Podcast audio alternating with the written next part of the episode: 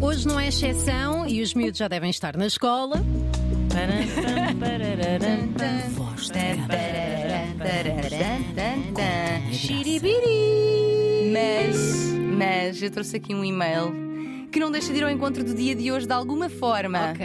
Ok, porque sexualidade é algo transversal ao longo da vida. Pois é. E, portanto, falaremos disso mesmo.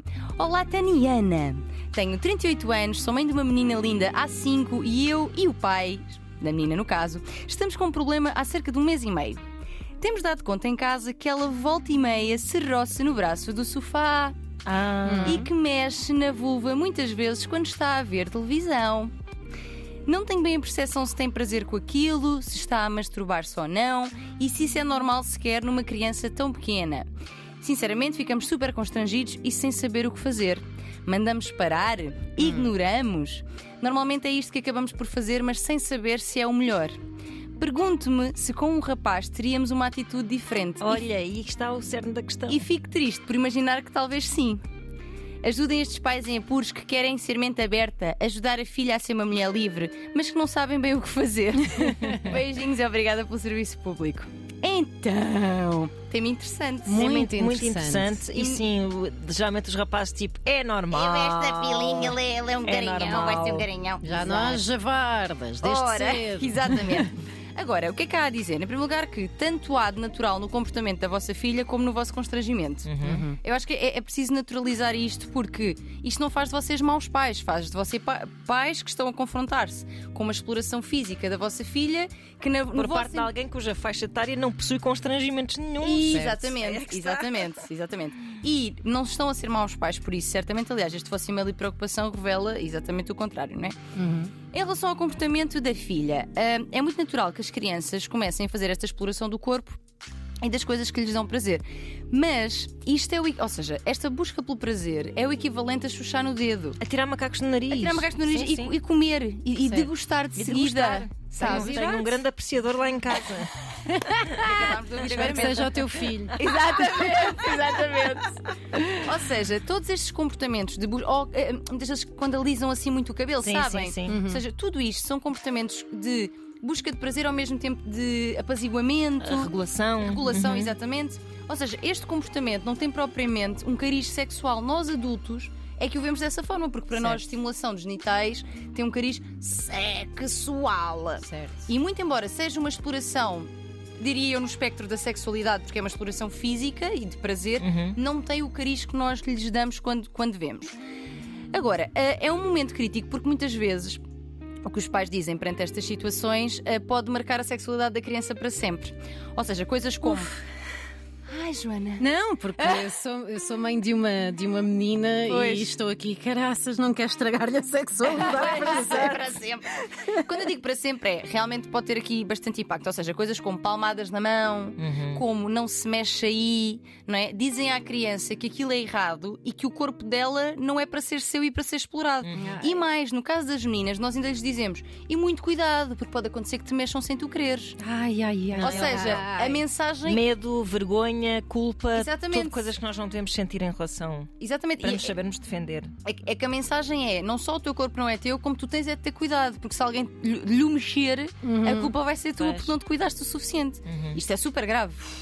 É verdade, Joana, é verdade. Não, não. eh, Pronto. É, mas ainda bem que estamos a falar sobre isto. Certo, certo, Verdade. certo. Portanto, é importante pensarmos sobre isto porque lá está. Então, se o meu corpo não é meu, é dos outros, o corpo é de quem, afinal? Pronto. O comportamento mais indicado, pais. Uh, claro que existem muitas formas de abordar esta questão, mas aquele que a mim parece mais indicado é orientar para a privacidade. Não é proibir, não é dizer que está errado, é orientar para a privacidade. Como? Dizer coisas como eu sei que isso é bom e tu podes fazê-lo porque é o teu corpo, mas é uma coisa tão boa e tão bonita que é só para ti. E portanto, tu deves fazer isto quando estás sozinha, ou no teu quarto, ou na casa de banho, porque é uma coisa que é só mesmo para ti. E isto é educar para a sexualidade, mas também para a noção de limites, de privacidade, do que é que é meu e do que é que é público. E portanto, todas as indicações aqui estão certas no fundo, que é o corpo é teu, Certo. tu podes, isso é bom, portanto, tu podes fazê-lo, mas faz na- só contigo. De tão bonito e bom que é, é só para ti. De resto, só aos 40. No mínimo.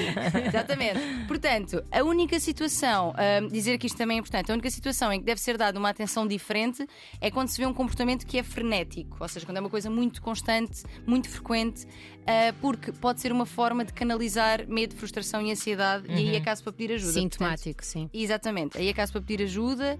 Psicologia da criança e do adolescente está aí para isso mesmo. Mas fora estes casos, é absolutamente natural. Percebo o constrangimento dos pais, mas esta orientação para a privacidade, validar e orientar para a privacidade, em princípio, resolverá a vossa questão. Mas há uma senhora. tática incrível. Ai meu Deus, qual é? De calma, de calma. E as estão todas nervosas porque as duas me conhecem tão bem. Que é, o- os pais que não sabem o que, é que, o que é que é para fazer ou não têm sempre uma tática que é demitirem-se da questão. Pois é, ignora um Que é? bocado.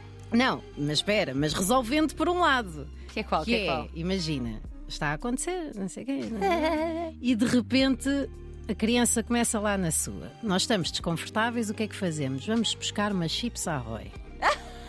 O que é que acontece? A criança, para agarrar as chips Ahoy, Tem que tirar a mão. em princípio vai usar a mão dominante. Pronto. E portanto Está pega na Tá resolvido. bolachinha e depois ainda leva a bolachinha à boca. Tudo bem que podemos estar a condicionar para associar eh, alimentação também a prazer Quem e depois sabe? comportamentos de binge eating sabe, e não quem sei sabe? quê. Mas pelo menos Parou. Parou. Mas não estamos a validar o comportamento, Joana. Não está certo, não Tá está bem, certo. estou a dar uma bolachinha. É isso.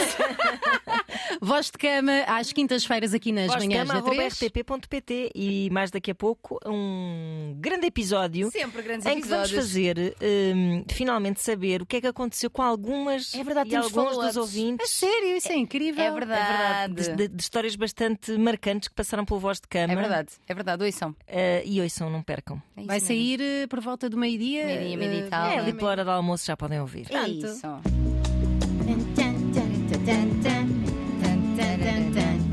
Voz de cama.